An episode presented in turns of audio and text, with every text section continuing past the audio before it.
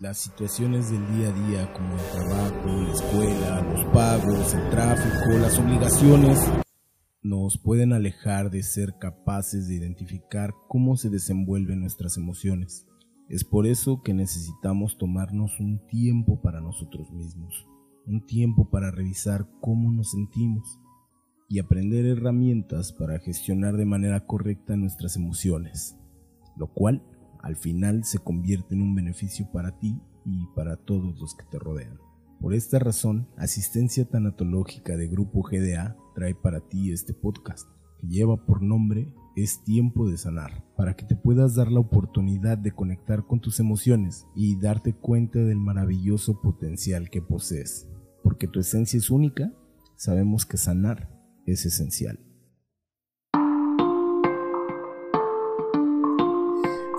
Bienvenidos a su podcast Es tiempo de sanar con nuestro quinto episodio. El día de hoy les saluda Adriana Rosete Viveros, tanatóloga de asistencia tanatológica del grupo GDA. El tema de hoy, por supuesto, es sumamente interesante y relacionado con nuestra conferencia del mes de mayo. Vamos a hablar acerca de la maternidad como tal, que quienes nos hayan acompañado aquel día de la conferencia sabrán que se tocó también estos roles que se alejan de lo que la sociedad nos dicta. Por supuesto, no hay un manual para ser madre y sin embargo hay situaciones muy particulares y especiales que nos hablan de realidades diversas y ese va a ser el tema del día de hoy. Realidades diversas en torno a la maternidad con una invitada sumamente especial que además es una activista y que de primera mano, día a día, ella vive estas realidades, dificultades. Entonces les recomiendo que se queden porque va a estar muy interesante nuestra charla con la invitada. Pero antes de ello, vamos a tener unos minutos para concentrarnos y para relajarnos. Vamos a tener un tiempo de meditación.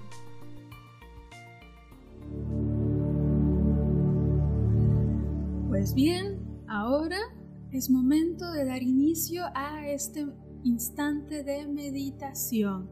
Recordemos que para sanar, el centrarnos en nosotros mismos, la introspección es una parte muy importante. Así es que les invito a que por estos momentos, en primer lugar, ustedes tomen asiento.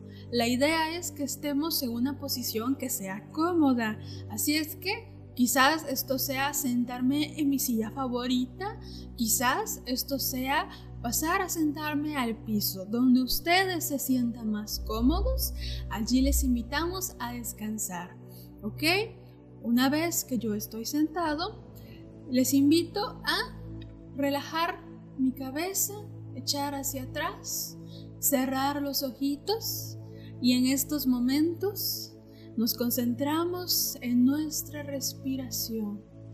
Cerramos los ojitos, inhalo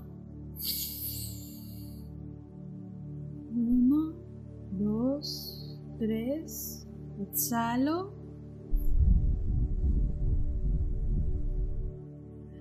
Muy bien. Y ahora vamos a ir lejos de aquí. Vamos a imaginar nuestro lugar favorito.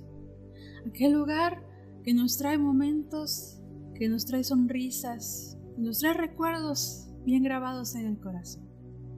Quizás sea la casa de la abuela, quizás sea la playa llena de momentos, aquel parque, aquella cabaña, aquel lugar que me trae tranquilidad, aquel lugar donde siempre me siento seguro. Nos imaginamos un camino frente a nosotros y si nosotros lo seguimos nos va a llevar allí. Y una vez que estemos en nuestro lugar, volvemos a inhalar.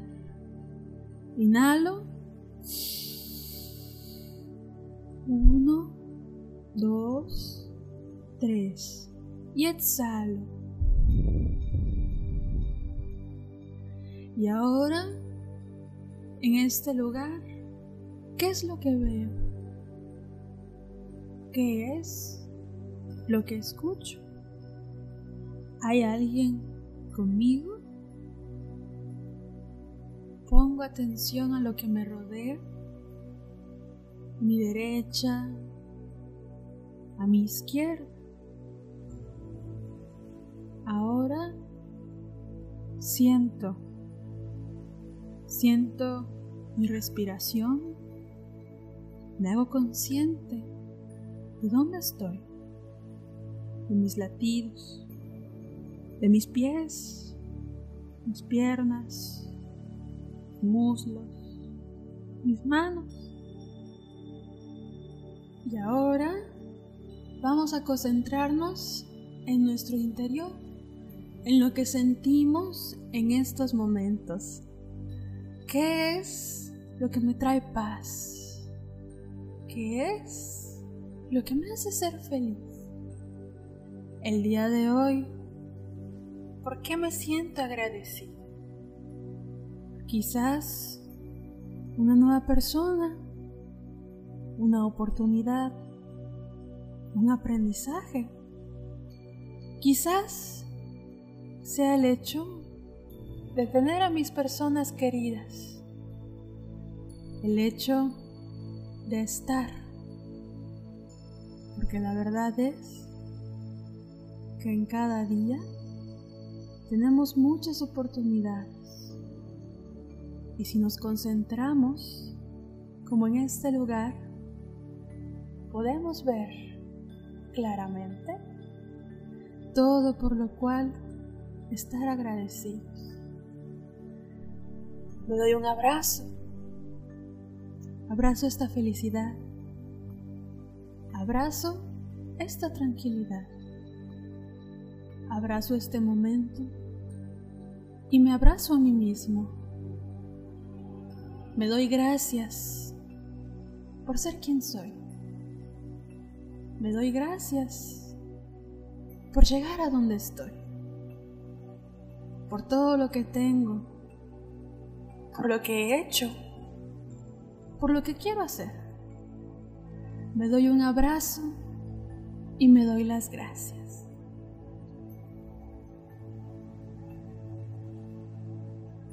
Y ahora Voy a poner con los ojos cerrados mi vista de nuevo en ese camino. Por supuesto, voy a encaminarme, pero voy a tener en todo momento esta sensación, esta alegría, esta tranquilidad van a acompañarme en este camino de regreso, va a estar conmigo todo, todo lo que tengo en este lugar de paz, en mi lugar favorito. Sigue conmigo. Mi lugar favorito soy yo. Así es que avanzamos, avanzamos por este camino. Y quizás poquito a poco, voy empezando a moverme. Voy a empezar por mis extremidades. Voy a mover mis piecitos y voy a mover mis manitas. Las muevo al mismo tiempo. Estoy despertando poco a poco, nuevamente. Ahora voy a mover mis piernas también y voy a seguir con mis hombros. Me empiezo a sacudir la pesadez. Me empiezo a sacudir de las preocupaciones de hoy. Hoy por hoy voy a quedarme con lo bueno. Voy a volver a inhalar. Uno, dos, tres. Exhalo.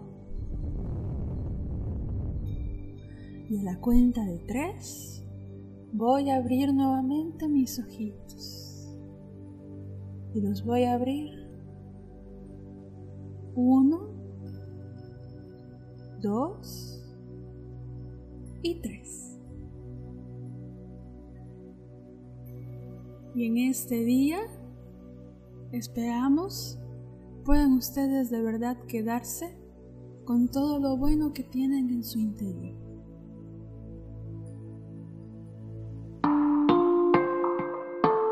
Esperamos que estos minutos de meditación hayan servido para poder concentrarnos, traernos un poquito al presente y aperturar nuestros sentidos.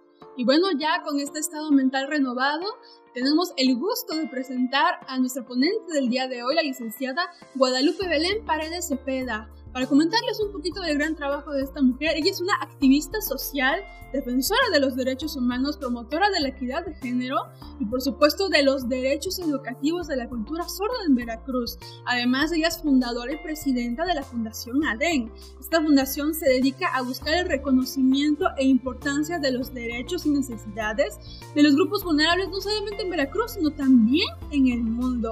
Además, es vicepresidenta del Instituto Latinoamericano de Arte y Fotografía, asociación que está comprometida con el rescate cultural en Veracruz y el reconocimiento de los tesoros humanos históricos. Y por supuesto, ¿quién mejor para darnos aún más detalles sobre su trabajo que la mismísima licenciada Belén? Adelante, por favor. Hola, pues primero que todo, muchísimas gracias por la invitación. Es un gusto estar aquí con ustedes compartiendo. Y pues bueno, sí, como bien lo dices, ya son nueve años de estar en el trayecto como activista eh, no ha sido un camino fácil, sin embargo, gracias al apoyo de la sociedad que está buscando un cambio verdaderamente eh, palpable, algo latente, eh, que las nuevas generaciones están comprometiendo más con el tema de la inclusión, más con la eliminación de la discriminación. Y bueno, ha sido algo que ha favorecido mucho el poder tener mejores resultados en la actualidad, aunque aún falta mucho camino por recorrer, pero bueno, aquí andamos. Muchísimas gracias, una vez más, muchas gracias por estar aquí presente. Y bueno, como saben, el tema de este podcast realmente nos centramos el día de hoy en la maternidad como tal, ¿no? Y tu trabajo, por ejemplo, Fundación ADEN, vives de primera mano cada día eh, las distintas realidades a las que se enfrentan eh, las mujeres mexicanas. Así es que pregunto yo, ¿a qué tipos de discriminación se enfrenta la mujer mexicana en tu experiencia? Bueno, eh, te voy a platicar un tema, una anécdota más bien. Eh, cuando se inicia Fundación ADEM, se inicia por un tema personal, que es el feminicidio de mi mejor amiga. Entonces yo soy abogada, eh, pasando esta situación, caigo en un periodo de depresión y bueno, mi manera como mi salvavidas de, de salir de toda esa depresión fue empezar a ayudar a mujeres que sufrieran violencia. Yo empecé a enfocarme en el área legal, apoyarlas, a darles el seguimiento, la cobertura, en todo el asesoramiento que requerían. Sin embargo, en ese proceso me llegó una mujer sorda que necesitaba ayuda para presentar una denuncia. Entonces yo creía que la única discriminación que sufría la mujer era este, por la situación de género impuesto que, que tenían. Este, sin embargo, eh, pues no, me doy cuenta que cuando llega esta mujer sorda a pedirme ayuda, yo era totalmente ignorante de la lengua de señas mexicana, totalmente ignorante de cómo era un proceso con una persona sorda para presentar una denuncia. Acudo a las autoridades para que me puedan dar la facilidad o, me guiaran para saber cómo hacerlo. Sin embargo, me topo con que las autoridades no están preparadas y tampoco tienen esta condición de decir, bueno, vamos a ver cómo lo hacemos, cómo hacemos que fluya, cómo vamos a trabajarlo. Simplemente hay negativas en todos los procesos que yo trataba de acercarme. Eh, descubro que se requieren de intérpretes en lengua de señas para que ella lo pueda hacer, pueda presentar su denuncia. Es, en ese momento era muy costoso poder traer un intérprete certificado para que se pudiera hacer. Entonces en ese punto me doy cuenta que hay mujeres que están todavía doblemente vulnerabilizadas, doblemente discriminadas y ya no es solo por la situación de género, sino también por la discapacidad que conllevan. Esta mujer no podía levantar el teléfono, si de por sí es difícil para nosotros las mujeres convencionales levantar el teléfono y presentar una denuncia, este, dar los datos de tu atacante, pues para una mujer sorda lo es aún más. Ya no pueden levantar el teléfono, no pueden presentar una denuncia porque no hay un canal de comunicación, de comunicación fehaciente que, que te establezca la autoridad o, que sea permeable para poder hacer este tipo de denuncias. Entonces, eh, cuando creemos que conocemos todas las discriminaciones que existen en contra de la mujer y te adentras en este mundo, pues te das cuenta que aún hay más y hay mujeres que todavía están más vulnerabilizadas que nosotras. Sí, por supuesto, la barrera del idioma, no solamente a las mujeres que tienen esta discapacidad, también mujeres de poblaciones indígenas, por ejemplo, ¿no? Que lamentablemente no hayan tenido la oportunidad de aprender el español, ahí también. Y por ejemplo, sí considero que aún más allá aparte de como tal llevar el proceso legal, también está la parte psicológica, ¿no? De su salud como tal, más complicado. Yo personalmente, como psicóloga, eh, mi primer acercamiento fue hace dos años, yo reconozco que estoy desactualizada en realidad en cuanto a la lengua de señas, ¿no? Aparte tengo unos problemas de pronunciación, de antemano yo lo sé, eh, pero ahí fue cuando me di cuenta justamente, ¿no? Y justamente también en estos cursos las personas sordas me lo decían. Es que nuestro principal problema es que tú nos ves y piensas, ah, bueno, es una persona como cualquier otra. Y ya en cuando te topas, ¿no?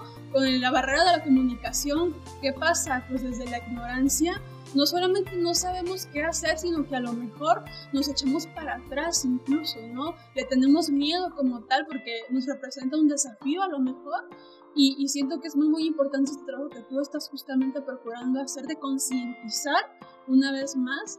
Eh, la inclusión definitivamente es algo en lo que nos falta muchísimo, muchísimo trabajo. Y la apertura para reconocer, al fin y al cabo, que todos y cada uno de nosotros, ya lo dice la Constitución, tenemos los mismos derechos, ¿no? Entonces, tanto a la salud mental como, como que sea justicia. Entonces, dime tú, en tu experiencia, además, ¿cómo, ¿cómo has visto tú? ¿Hay un cambio en estas barreras? ¿Ha habido una apertura? ¿Cómo ha sido este proceso? Mira, como todo cambio eh, en la sociedad, en cualquier eh, muestra de sociedad que quieras cambiar o transformar mentalidades, es muy complejo eh, no es algo que, sea rápido, no es algo que, involucre la, eh, el tiempo o, las ganas que le eches al trabajo. Muchas veces lo más difícil de la inclusión es cambiar mentalidades, es darnos la oportunidad de generar empatía.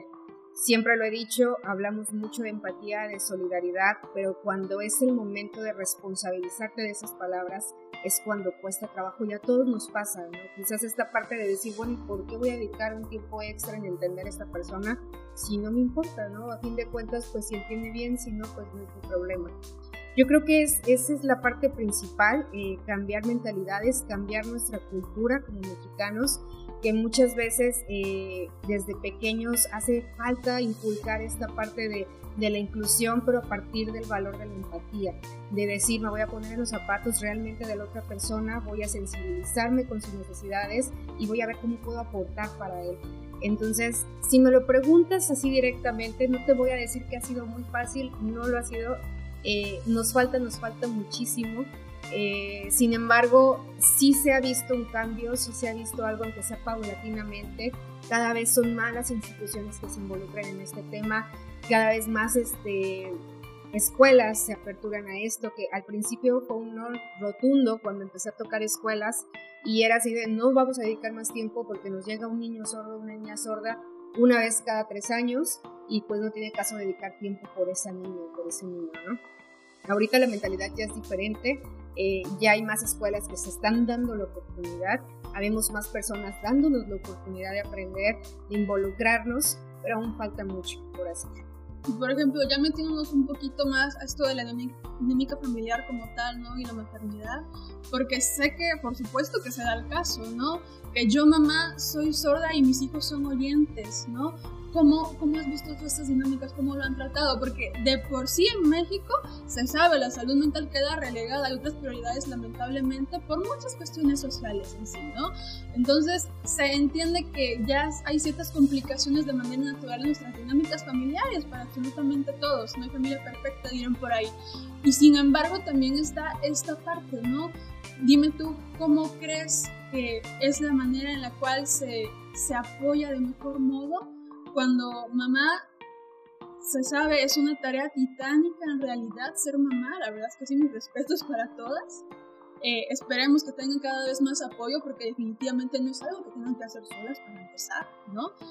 Y por ejemplo, eh, siento que, dime tú, sí, qué tan distinto es cuando mamá es una persona sorda con hijos oyentes o viceversa, porque también por supuesto que se da el caso, padres oyentes, niños sordos.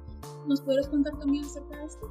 Claro, mira, por ejemplo, la primera que, que comentas, el primer caso, son los HOPS, que son hijos oyentes de padres sordos, así son llamados. Eh, ¿Qué te puedo decir respecto a esto? En Fundación ADEM también hemos tratado y hemos apoyado a los pequeñitos que están en esa situación, porque hay un inevitable, eh, em, retraso en el tema del lenguaje. Es algo que, es como que su punto eh, donde debemos de reforzar más en la escuela, debemos de reforzar más este, en el área de oralización en la fundación porque es lo que más se les llega a complicar. Como tú bien lo sabes, pues nosotros escuchamos las primeras palabras de nuestros papás, ellos son los que nos van formando desde, desde pequeños a di agua, pide por favor, este, di leche, di mamila, y cuando son padres sordos, pues es muy difícil que tengan este acompañamiento en el lenguaje y por lo tanto se les complica más la oralización a, los HOPS. Sin embargo, eh, otro tema también importante que hemos detectado es que se vuelven los intérpretes desde pequeños de los papás. Y es un trabajo, una tarea asignada que muchas veces llega a ser una carga muy difícil para ellos y es algo que también mediamos mucho con los papis porque si bien es cierto, pues los apoyan y los apoyan mucho y llegan a ser un, un, referente muy importante para que ellos se puedan desarrollar, muchos pequeñitos sí los llegan a sentir como una carga en sus vidas porque a donde quiera que van tienen que acompañar a los papás. De hecho, hace poco tiempo estuvo de moda la película de, de este, donde precisamente exponen esta situación de cómo la hija los tiene que acompañar hasta el ginecólogo y, y cosas así que ella no quisiera escucharlo, pero ya es su tarea asignada, ¿no? Eso es algo de lo que hemos detectado y de lo que hemos trabajado en, ADEM. Por otro lado, este, los hijos sordos de papás oyentes también conllevan un trabajo eh, monumental para los papitos y es algo de lo que gracias a, la alianza que hemos tenido con Grupo del Ángel en el área de tanatología hemos logrado reforzar más. Algo de los que, lo que nos preocupa mucho es la, la atención este, de la salud mental para los papis esta parte de creer que esperas con ansias un niño convencional y cuando llega tu pequeñito te das cuenta que le hace falta algo y que visiblemente ni siquiera se detecta, que es algo que hasta que te involucras con él, hasta que alguien más se involucre con él, genere la empatía, lo va a detectar. Es un proceso muy difícil para los papis este, y que gracias precisamente al Grupo del Ángel hemos tenido este apoyo y asesoramiento con talleres eh, en el área de tanatología con los papitos y lo hemos trabajado poco a poco porque a fin de cuentas es una herida que se les genera y muchos de ellos este, lo que hacen es negar, negar y pasan muchos años de su vida negando la situación, no la aceptan, no la enfrentan y hace más difícil, más complicado el trayecto para sus hijos. Eh, eh, en este punto, pues no solamente es enfocarnos en los pequeñitos, sino también en la parte de los papis, porque es algo fundamental para que ellos puedan desarrollar seguridad y puedan alcanzar más y mejores metas en la sociedad. Dime, ¿de qué manera crees tú que influye a la sociedad? Porque sabemos que asigna roles al fin y al cabo, ¿no? Tanto a madres, padres como hijos. ¿De qué manera crees tú que influye a la sociedad que dificulta justamente que estas dinámicas se lleven de la mejor manera para ellos? Híjole, pues yo creo que lo primero, eh, no sé si decirlo como una parte cultural, cuando nos encontramos frente a algo desconocido, lo primero que hacemos es rechazarlo, o es algo muy propio de la naturaleza humana. Cuando desconoces algo, lo ignoras, y es algo que de manera inherente lo haces. Es algo que se provoca mucho porque mucha gente dice, ay no, fuera una discapacidad motriz, pues todavía tienes este canal de comunicación del habla, pero al tratarse de una discapacidad auditiva, los ven como si fueran de otro país, de, de otro lugar, y, este, y no, se me va a complicar más tener una comunicación con ellos. Entonces sí nos hemos topado mucho esa situación que a cualquier lado que vamos, el, el 80% del personal contratado en Fundación ADEM tiene discapacidad auditiva. Así que es, es, algo muy común ver cómo llega la gente y, este, y atendernos a un restaurante, a cualquier lugar. Y lo que hacen es que cuando ven que él es sordo o ella es sorda, este, ignoran a la persona y se voltean con la persona oyente y tienen el trato conmigo, entonces cuando los acompaño directamente. Entonces es algo muy difícil porque de ahí parte este, este rol que se les asigna, ¿no? Como que ni siquiera los contemplan dentro de la sociedad, sino todo lo contrario. Si se topan con una persona sorda, lo que hacen es voltear a otro lado y si hay un oyente cerca, me dirijo al oyente y es como si la otra persona no existiera. Y por ejemplo, en cuanto a las mamás, porque también es algo muy de nuestra cultura, ¿no? Sociedades, asociaciones, mucho apoyo entre madres, ¿no? Y me comentas tú, suele darse una exclusión por esta parte de la barrera de comunicación que no quieren las personas más bien tener que afrontar o solventar. Dime, a las madres, ¿de qué manera has visto tú que más se les dificulta por parte de la sociedad?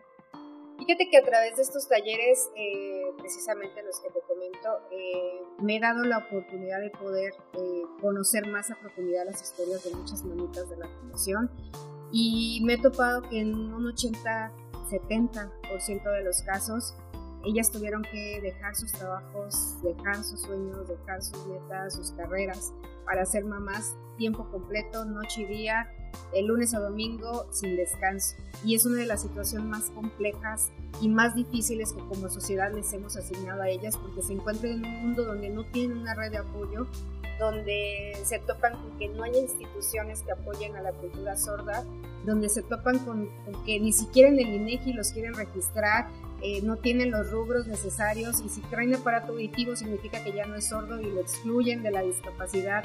Se topan ante una cultura eh, de gobierno que ni siquiera los reconoce en todas sus necesidades y es algo bien difícil. Un ejemplo claro, este, una de las mamitas, hace poco tuvimos una donación de aparatos auditivos y a uno de los pequeños les llegaba su apoyo económico por parte del gobierno.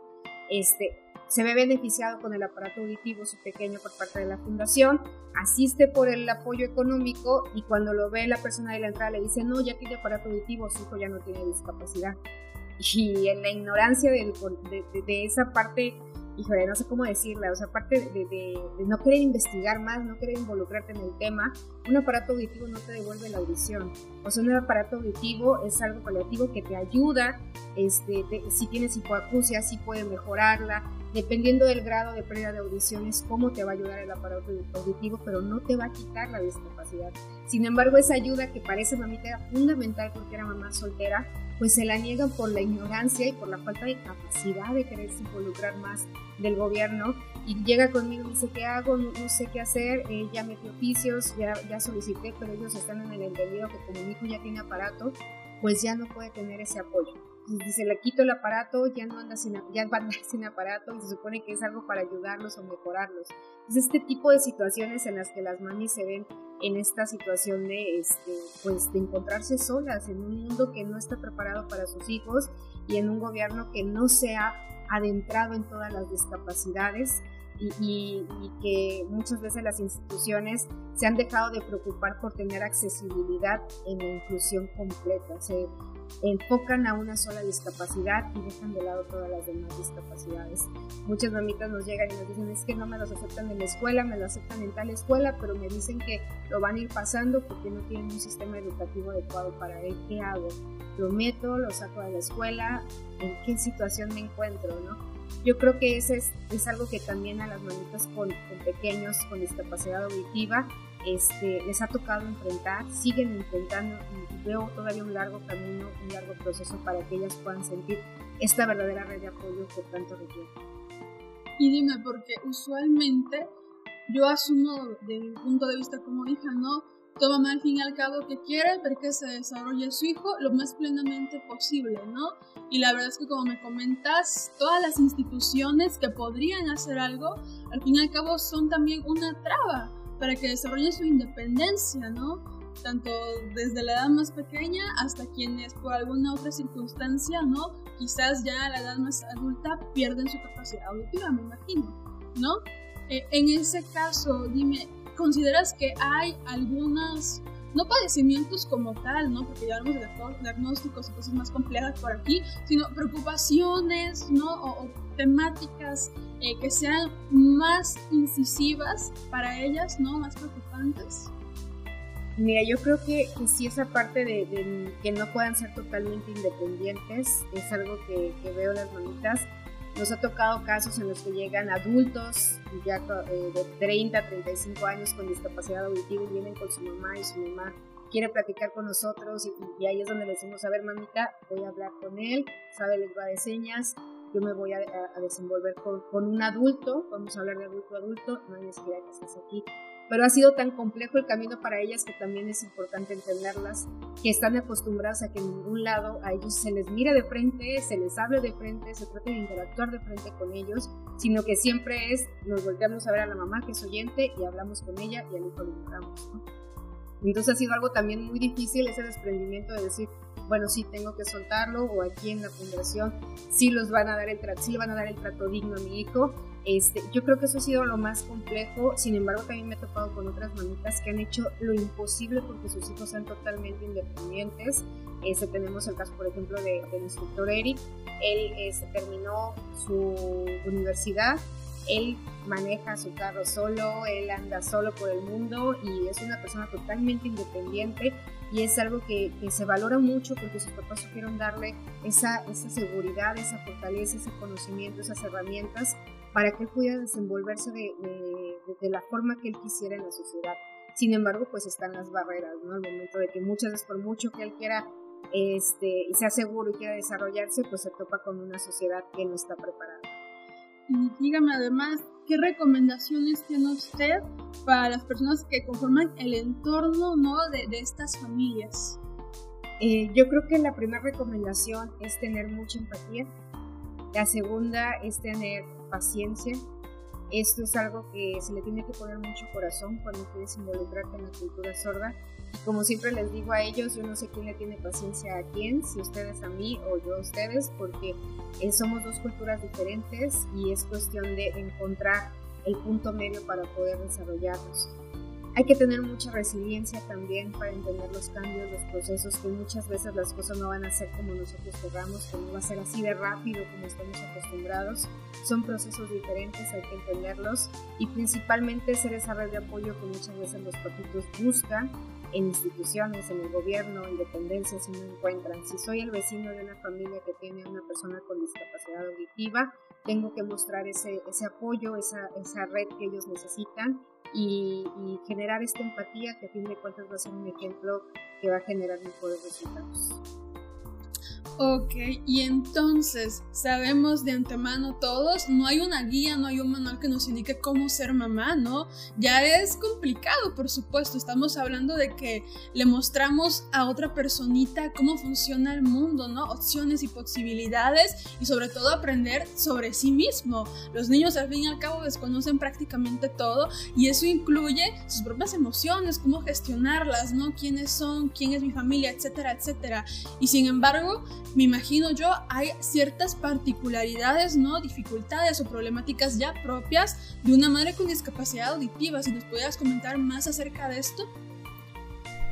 Eh, fíjate que es un tema muy interesante porque precisamente el año pasado iniciamos con eh, un programa asistencial para eh, apoyar mujeres sordas durante el parto. Una de las problemáticas que ellas nos platicaban es que las mujeres oyentes durante el parto se enteran de qué les van a inyectar, qué les van a poner, qué les van a hacer, si se está complicando el parto natural, que van a pasar a cesárea.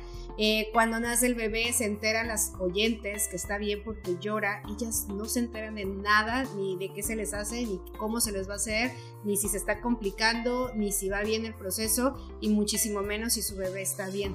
Muchas veces se enteran ya hasta que pasan los familiares, ya les platican qué fue lo que hicieron, eh, cómo se desarrolló el parto, si estuvo bien, si tuvieron que cortar, abrir etcétera, ellas no se enteran nada de lo que está ocurriendo con su cuerpo en ese momento. Entonces desde ahí viene lo complejo de ser mamá con discapacidad auditiva, de que los derechos que son tan básicos durante el momento de, dar a luz, pues ni siquiera son preservados por el sistema de salud que tenemos. Entonces a partir del año pasado empezamos a tocar puertas en hospitales para que nos permitieran tener la tarjetita así de la fundación, si llegaba alguna mujer sorda, nos hablaran y mandábamos a un intérprete para que pudiera asistirlas durante el parto e incluso durante sus consultas para que ellas puedan entender toda la información eh, de manera clara de cómo se va desarrollando su embarazo. Por desgracia, no todas las instituciones de salud eh, lo hicieron, de hecho, fue una la que se aperturó a esto, pero bueno, ya es un paso. Y, hemos tenido muy buena respuesta porque nos han hablado, se ha dado el acompañamiento en consulta, se ha dado el acompañamiento durante el parto y las mamis salen tan felices, tan contentas de haber tenido un parto digno, un parto que realmente eh, ellas han tenido la importancia y la relevancia que necesitaban en ese momento, de poder incluso decidir, tomar decisiones, si se quieren, este hacerlas al pingo, no sé, lo que sea en ese momento, ellas pueden tomar una decisión sobre su cuerpo, sobre lo que está ocurriendo, cuando en muchísimas ocasiones eh, pues no era así, simplemente se tomaban las decisiones por ellas porque las personas de salud no tenían la empatía o la, capacidad de prepararse para poder tener un canal de comunicación con ellas. Entonces partimos que desde ahí es complejo el trayecto para una mujer sorda eh, como madre y pues imagínate todo lo demás. Nos hemos topado con situaciones en las que pues no escuchan al bebito en la noche cuando está llorando o si se caen pues no tienen esta, esta posibilidad de escuchar que en el otro cuarto se cayó de la cama. Situaciones así que, que parecen tan sencillas y que dices, híjole, ¿cómo es posible que sí? Realmente no pueden desarrollar todas sus habilidades que como madre muchas veces se desarrolla este sexto sentido, a ellas las limita mucho el tema de la discapacidad auditiva y las hace dependientes de otra persona en la mayoría de los casos. Entonces, como red de apoyo, ¿cuál sería la recomendación aquí? Porque definitivamente las primeras etapas no son muy delicados los bebés, estamos de esto. Como red de apoyo, ¿qué podríamos procurar hacer? Porque definitivamente la situación de dependencia tampoco es ideal. Al fin y al cabo, todo ser humano necesita tener su autonomía, estamos de acuerdo también en esto, ¿no? Entonces, ¿hay algo que podamos procurar nosotros como oyentes? Yo creo que sí, todos tenemos la posibilidad desde nuestra trinchera, desde el lugar en donde estemos, de comenzar a generar el cambio. Yo creo que fomentando el valor de la empatía, voy a sonar como mi abuelita, pero rescatando los valores básicos, eh, es lo primero que debemos de hacer. Si sabemos lengua de señas o no la sabemos, no importa. Cuando tú tienes el valor de la empatía, todo se hace más fácil. Otro punto, pues que las personas que están encargadas de tomar las decisiones eh, de las leyes, de las reformas en el tema de salud, que pongan atención a esta necesidad. Es algo que lleva muchísimos años y que son contados los dirigentes que se han ocupado por el tema, eh, que necesitamos más, más dirigentes comprometidos con todas las inclusiones necesarias, con la accesibilidad necesaria en nuestro país y que por ejemplo, si en todos los sistemas de salud existiera intérprete de lengua de señas, otra, otra sería la situación para estas mamitas. También algo de lo que limita mucho pues es la tecnología, porque pues hemos investigado en otros países, hay sensores que si el bebé está llorando le vibra a los papás, este, en las noches la pulsera, situaciones así que muchas veces la tecnología nos limita mucho eh, sin embargo, yo creo que, que, si los que están arriba tomando las decisiones estuvieran al pendiente de todas las discapacidades, habrían más viabilidad para que existiera mayores eh, oportunidades de, de, desarrollo para las personas con discapacidad y pues de ayuda para los primeros meses por lo menos de las mamitas que están atendiendo a un niño con discapacidad auditiva y precisamente evitar esto, el que sean dependientes de otra persona para poder desarrollar su maternidad de manera plena. Por ejemplo, otra cuestión con las mamis, ¿no? Eh, la depresión postparto, ¿no?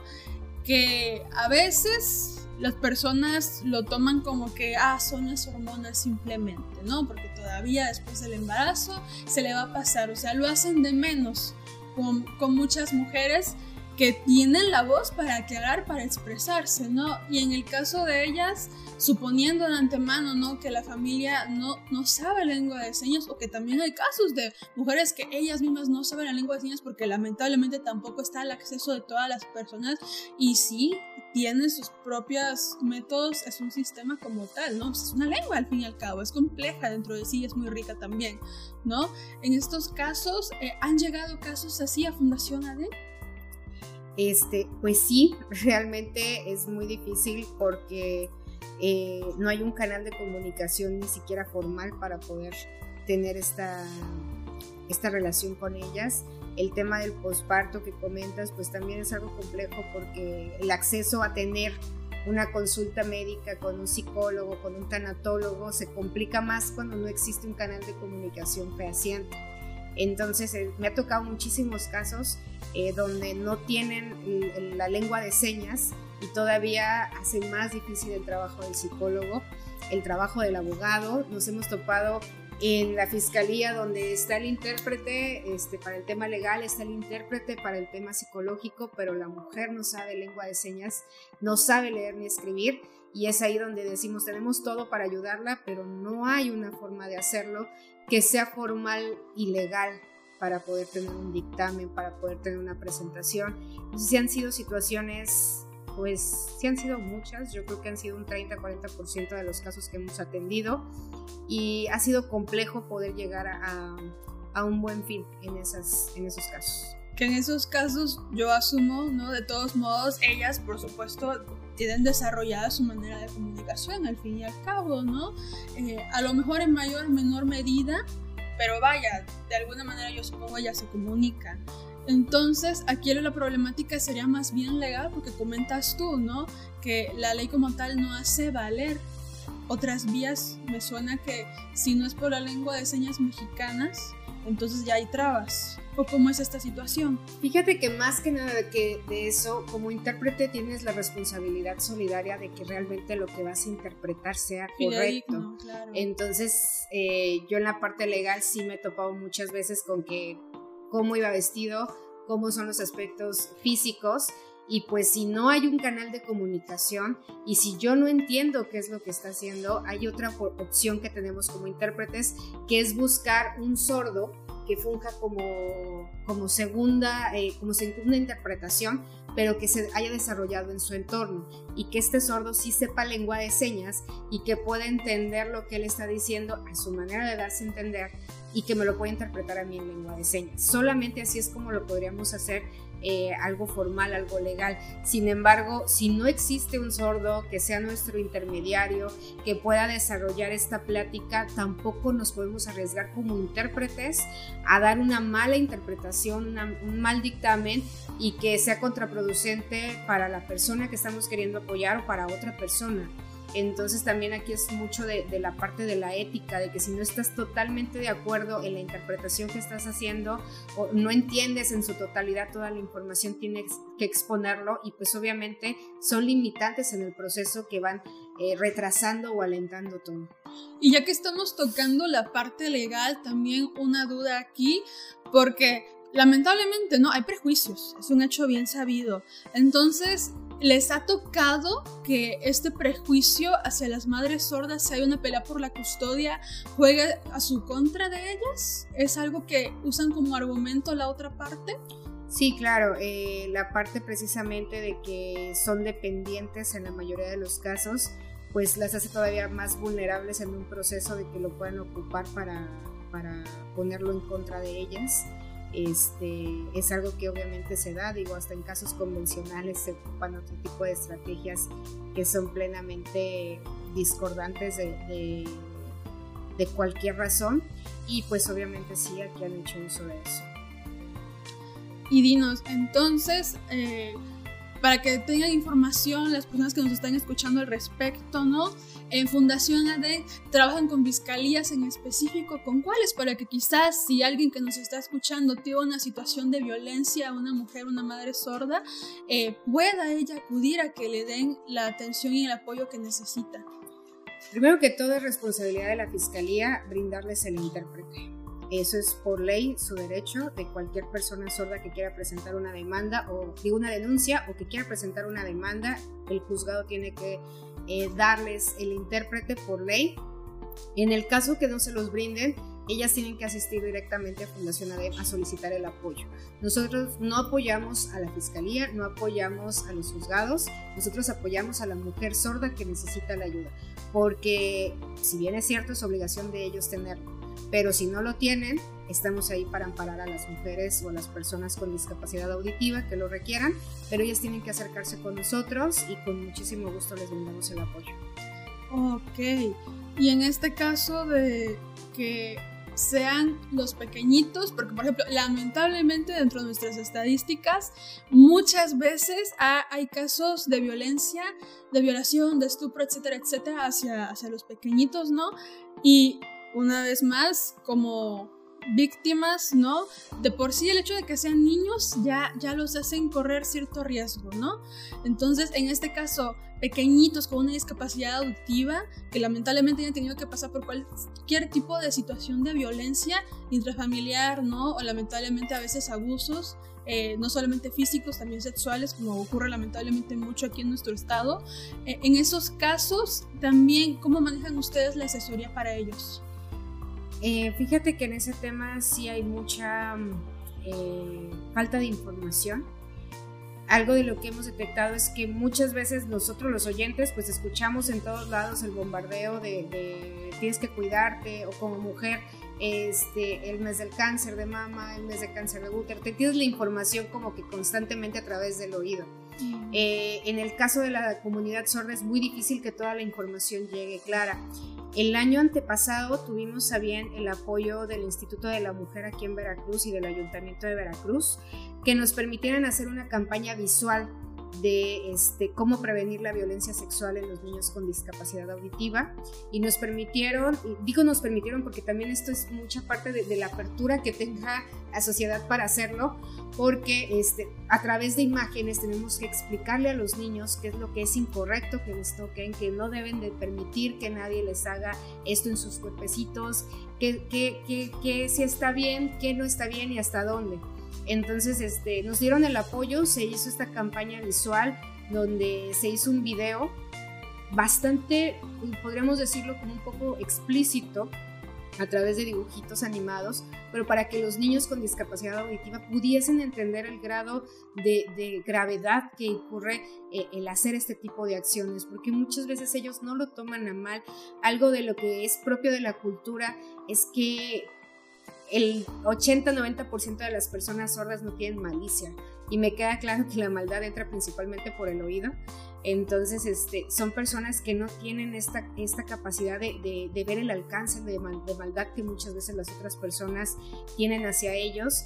Entonces, este, sí es un tema muy importante que debemos de atacar en todas las escuelas, en todas las áreas donde tengamos pequeñitos con discapacidad auditiva, tratar de hacer que de manera visual tengan acceso a esta información, que sepan la gravedad de la situación, que sepan cómo prevenirlo y que sepan cómo dar aviso y a quién acercarse.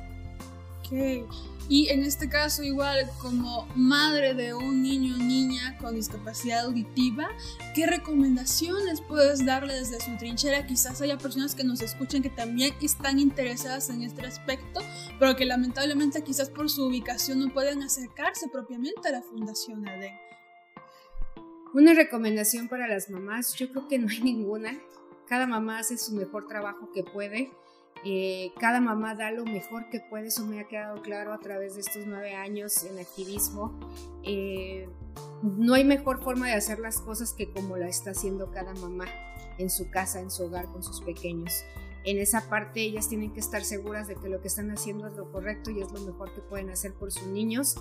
Pero lo que sí les puedo decir es que hay una red de apoyo que sí existe, y que en el caso de Fundación ADEM, con el simple hecho de mandar un inbox, un WhatsApp, estamos eh, al alcance de poder ayudarlas.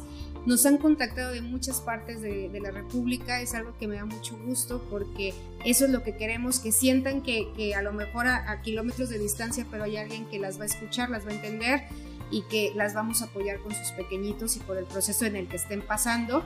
Así que en el momento que quieran acercarse con nosotros de alguna u otra forma, vamos a ver la, manera de apoyarlas y principalmente de que entiendan que no están solas, pero que tengan esa seguridad que como madres están haciendo el mejor trabajo posible. Muchísimas gracias Belén por todo esto que nos estás compartiendo el día de hoy. También si quisieras de favor aportarnos dónde pueden contactarte a ti a Fundación ADEN. Claro, a través de nuestras redes sociales, eh, nuestra página es fundación adem,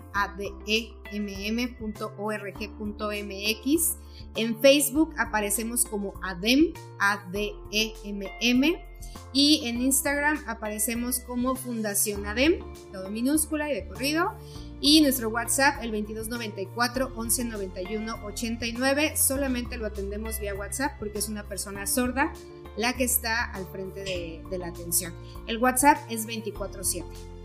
Perfecto. Que aparte tengo entendido es muy interesante. ¿Repito? 2294 1191 89 y únicamente es WhatsApp porque una persona sorda está al frente de la atención y es 24/7. Muchísimas gracias una vez más por todo lo que nos estás compartiendo. Esperamos que haya sido enriquecedor para todos nuestros oyentes, que esta labor la verdad es que es sumamente necesaria y tiene muchísimo mérito porque bien lo dices tú, nos falta muchísima empatía, nos falta muchísima voluntad.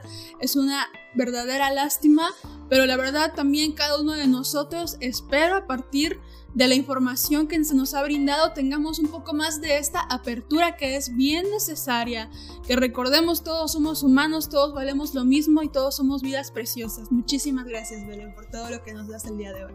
Muchísimas gracias a ustedes por permitirnos estar al frente de su público, por darnos la oportunidad de hablar sobre el tema y pues aquí estamos a sus órdenes. Y antes de cerrar el podcast del día de hoy, aquí está el dato curioso del día.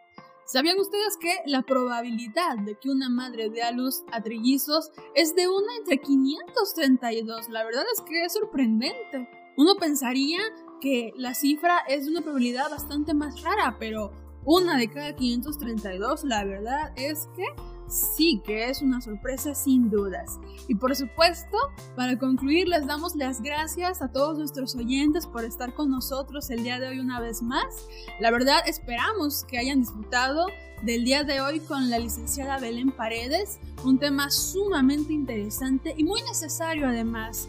El hecho de dar una apertura y concientizarnos acerca de las personas con discapacidad auditiva y por supuesto también tener en cuenta que la maternidad se da en muchísimas maneras y sin embargo los retos al fin y al cabo, como humanos que somos, suelen ser los mismos. La verdad es que les invitamos a que tengan ustedes siempre en mente que está en nosotros ser una red de apoyo para todas aquellas mujeres que pasan por circunstancias que lamentablemente hacen aún más complicada su labor como madre que en uno de nosotros está ser un apoyo porque no tienen por qué hacerlo solas.